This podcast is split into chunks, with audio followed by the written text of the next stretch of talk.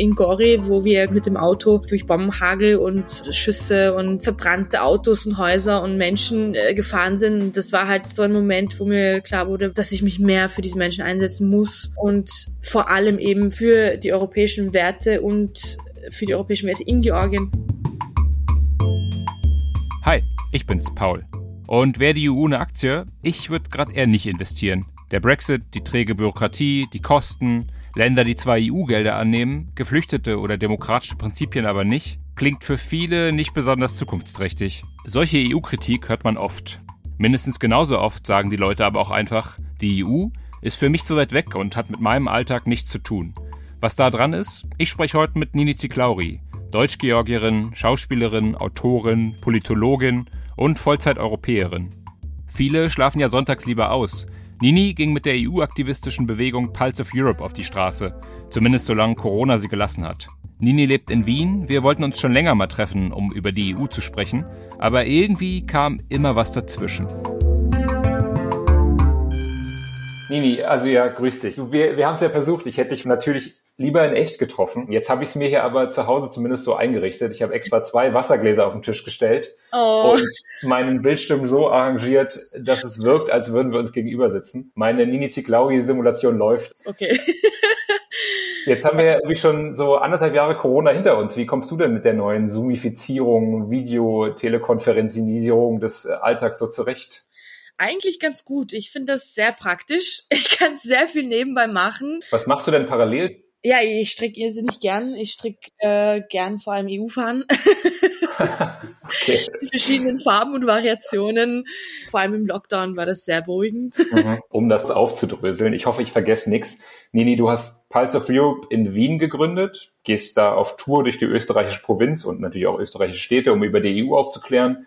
Du bist 2019 in Österreich zur Europawahl angetreten und machst allgemein so Workshops und Bildungsarbeit zur EU und zu Europa. Ist denn EU-Aktivismus ein einsames Hobby? Eigentlich nicht, nein. Also es gibt schon sehr motivierte junge Leute, die auch mitschwimmen, aber nicht viele. Also mhm. zumindest habe ich, hab ich das Gefühl, es könnten mehr sein, mhm. wie bei Fridays for Future Menschen für die Erde, für die Rettung des Klimas auf die Straße gehen. Hätte ich mir eigentlich gewünscht, dass Menschen auch sich für die europäischen Werte so einsetzen. Du bist ja sehr viel mehr im Kontakt mit EU-Bürgerinnen und Bürgern als jetzt zum Beispiel ich. Mich würde interessieren, wie unterschiedlich die Leute die EU eigentlich wahrnehmen. Also wir haben es vermehrt mit populistischen Aussagen zu tun gehabt. Wir haben teilweise das Gefühl gehabt, dass Leute einfach Überschriften, die auf Zeitungen oder irgendwelchen Print- oder sozialen Medien verbreitet worden sind über die EU, auswendig gelernt hatten und dann genau so wiedergegeben haben. Und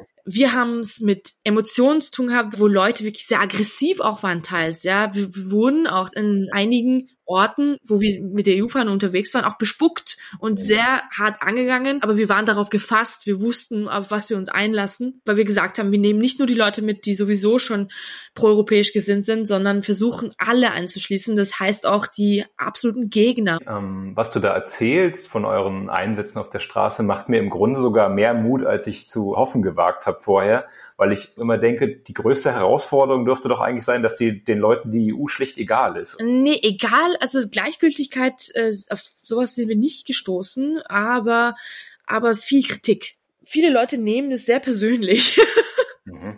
und haben eine ganz komische negative Einstellung und das ist so spannend, weil man, wenn man sich dann immer fragt, okay, wo, wie kann das sein, ja, mhm. wo eigentlich das Projekt im Grunde so positiv ist die große Frage, die bei unserem Gespräch heute stehen wird, ist ja, was interessiert mich die EU? Kannst du bitte drei Punkte nennen, was ich persönlich verlieren würde, wenn es die EU übermorgen nicht mehr gäbe? Also, wenn ich mir das durch den Kopf gehen lasse, sagt dir Mordor etwas?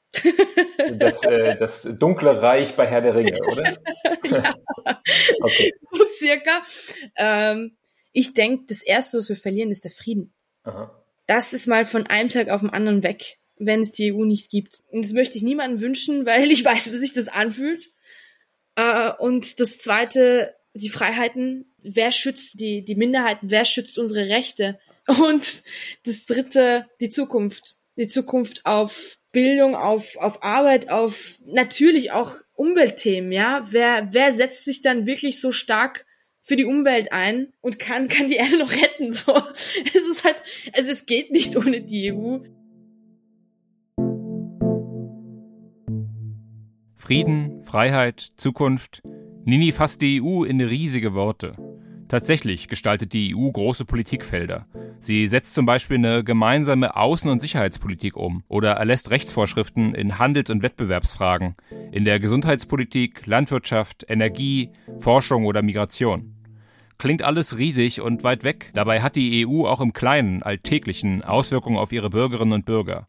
Die können innerhalb der EU beispielsweise überall leben und arbeiten. In 19 von 27 EU-Staaten mit dem Euro zahlen. Für sie werden innerhalb der EU keine Roaminggebühren fällig und ihre Daten sind nach EU-Recht geschützt. Viele können Auslandsjahr, Freiwilligendienste und Erasmus-Semester machen. Die EU hat übrigens auch einen gemeinsamen Plan gegen den Klimawandel mit unter anderem dem EU-Emissionshandel.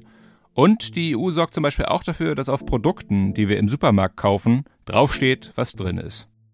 All die Vorteile bedeuten natürlich noch nicht, dass man die EU bedingungslos feiern muss oder dass sie die Belange aller Bürgerinnen und Bürger hartnäckig genug verfolgt. Sie zeigen aber sehr wohl, dass uns die EU was angeht.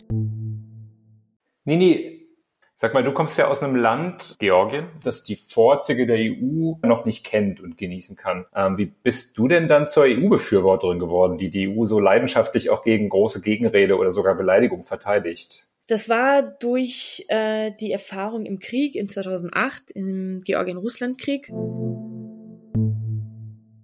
Das war purer Zufall.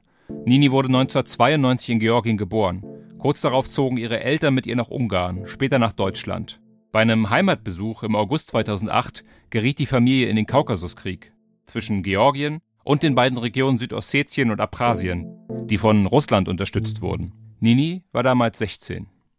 Ich war mit meiner Familie mittendrin, auch im Epizentrum in Gori, wo wir quasi mit dem Auto durch Bombenhagel und äh, Schüsse und verbrannte Autos und Häuser und Menschen äh, gefahren sind. Das davor habe ich mich eigentlich auch kaum so richtig für politische Themen interessiert, wie alle anderen Teenagerinnen auch. Das war halt nicht zum Gähnen. Hm. und das war halt so ein Moment, wo mir klar wurde, dass ich mich mehr für diese Menschen einsetzen muss und vor allem eben für die europäischen Werte in Georgien, aber auch für Georgien in der EU so im Grunde ist der Punkt, dass die EU eine entscheidende Rolle spielt, wie sich das eben weiterentwickelt, ja, mit, mit den Ländern auch. Ich hoffe sehr, dass, das, dass wir das eines Tages mal hinbekommen, vielleicht mit einer neuen jungen Generation, die das anpackt und diese Länder in eine europäischere Zukunft führt. Und dann geht es darum, dass wir darüber reden, ähm, wie machen wir jetzt mit der EU weiter? Wollen wir mehr gemeinsam machen? Das müsste dann aber in den verschiedenen Ländern auch akzeptiert werden. In Polen und Ungarn auch, da sind wir auch öfter unterwegs und kriegen mit, wie verschreckt schon quasi unsere ungarischen Kolleginnen sind, die einfach sich nicht mehr trauen, auf die Straße zu gehen für die EU. Du hast ja gerade über Ungarn und Polen gesprochen, also Länder, die zumindest in den letzten Jahren unter den aktuellen Regierungschefs sowas wie Demokratie und demokratische Prinzipien wie die Rechtsstaatlichkeit gefühlt eher als Empfehlung auffassen, denn als Verpflichtung. Ist denn überhaupt so ein gemeinsamer Wertekanon, also so ein Bekenntnis zu Werten wie Toleranz, Gleichheit, Pluralismus innerhalb der EU überhaupt realistisch, wenn man auf die Länder guckt? Oder muss man diesen Zwiespalt eigentlich aushalten mit denen? Ich glaube, wir kommen nicht drum herum, dass wir uns zusammenfinden und die EU neu denken.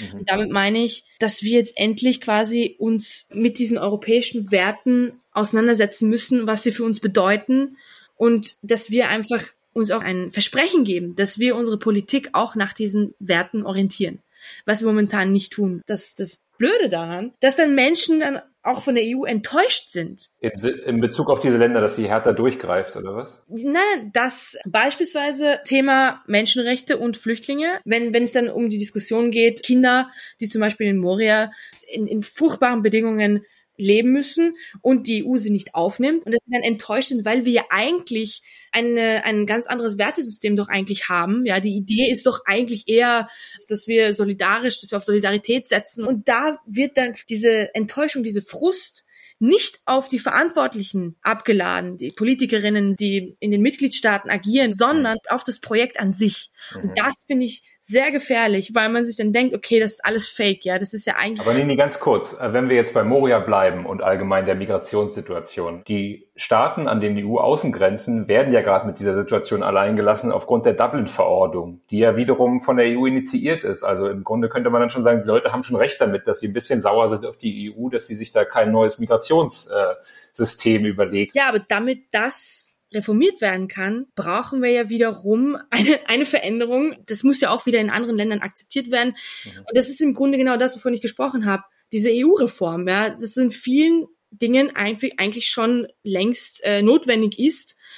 Du hast äh, gesagt, äh, es gibt Reformbedarf. Und ich hatte auch so den Eindruck, dass das was ist, was eurem Aktivismus gar nicht so richtig gerecht wird, weil das immer, dann wird immer von EU-Fans gesprochen und es klingt dann immer nach irgendwie blinder Liebe und so treu doofem Fantum. Und dabei sprecht ihr einfach an, dass man halt offen darüber reden muss, was sich verbessern muss an der EU. Also, dass das Grundprinzip irgendwie stimmig ist, aber dass es eine ganze Menge Nachholbedarf gibt. So. Jetzt lange Rampe für meine Frage. Hast du noch ein anderes Feld, wo es gerade aus deiner Sicht oder eurer Sicht ganz dringenden Reformbedarf gibt? Ähm, ja, also ich meine, dass das Europäische Parlament beispielsweise ein Initiativrecht bekommt, um selber Gesetze vorzuschlagen. Ähm, ich finde ja, ich bin ein großer Fan von transnationalen Listen. Meiner Meinung nach würde ich gern eine Politikerin wählen, die in Finnland gute Ideen hat. Wieso nicht? Wieso kann mich auch niemand in Finnland wählen, wenn ich in Österreich großartige Ideen habe? Ja, lass uns ganz kurz, ich muss dir ins Wort fallen, lass uns diese transnationale Liste nochmal kurz irgendwie aufschlüsseln. Also im Moment ist es so, wenn ich es richtig verstanden habe, dass ich die EU-Vertreterinnen und Vertreter in meinem Land wähle, die ich dann für Deutschland oder Österreich ins EU-Parlament schicke. Und du votierst dafür, dass man sich auch für eine finnische Kandidatin oder einen belgischen Kandidaten aussprechen kann? Ja, das steht schon längst an. So, mhm, ich mhm. merke das persönlich in Schulen zum Beispiel. Ich war in 80 ähm, Schuldiskussionen unterwegs in 2019 und ich merke, dass die jüngere Generation das ganz großartig findet und sich denkt, ja, ist eigentlich selbstverständlich. Also ich meine, worüber reden wir hier noch? Wir sind schon längst miteinander vernetzt und verbunden und mhm. die Themen in den verschiedenen Mitgliedsländern, die gehen uns alle gegenseitig an. Wenn in mhm. Ungarn die europäischen Werte in Gefahr sind, dann sind sie auch in Deutschland in Gefahr oder in Österreich in Gefahr. Auch da muss man ja sagen, das Prinzip der Nationalstaatlichkeit jetzt gerade im Falle Deutschlands ist auch noch gar nicht so alt. Ne? Davor haben wir uns eben auch nicht als Deutsche verstanden, sondern als Sachsen, Pfälzer, Hessen und Hessinnen, als Bayern und so weiter. Das macht ja wiederum auch Hoffnung darauf, dass wir uns in mittelbarer oder langfristiger Zeit auch irgendwie als Europäerinnen und Europäer verstehen können. Ja, ich glaube, es ist halt ein langer Weg und wir, wir stehen noch ganz am Anfang, vor allem in der Kommunikation. Und ich glaube, daran wird es entweder klappen oder scheitern. Also du würdest sagen, die EU hat im Grunde jetzt kein inhaltliches Problem, sondern ein Imageproblem. Auf jeden Fall hat es ein Kommunikationsproblem. Okay. Das kann ich mal unterstreichen.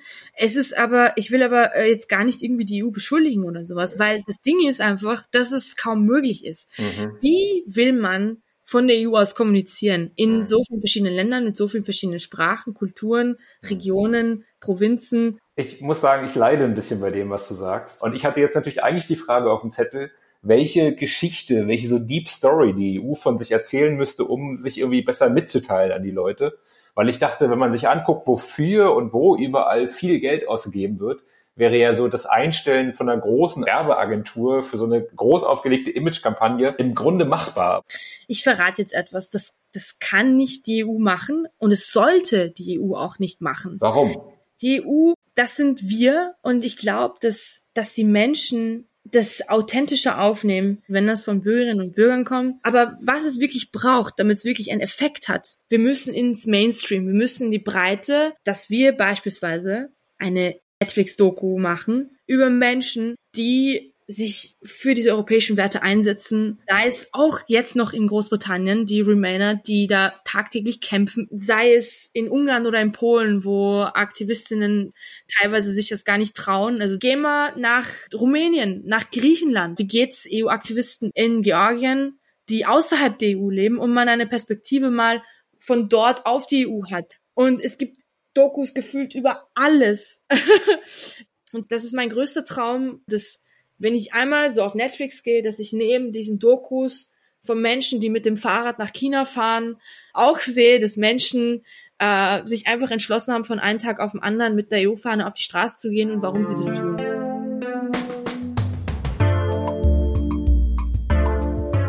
Das war meine Pause mit Nini Ziklauri. Ob einen die EU interessiert oder nicht, hat wohl auch damit zu tun, ob man in ihr lebt und damit ihre Vorteile genießt. Bei aller Bedrohung von innen und allem Reformbedarf ist ja irgendwie auch klar, Europa ist mehr als eine geografische Nachbarschaft. Es ist ein permanentes historisches Großprojekt. Das klarzumachen ist nach Ninis Auffassung gar nicht die Aufgabe der EU und auch nicht die von Netflix, sondern die der EU-Bürgerinnen und Bürger. Deren Geschichten, sagt Nini, können was auslösen. Und dafür ist ihre Geschichte ja wohl ein gutes Beispiel.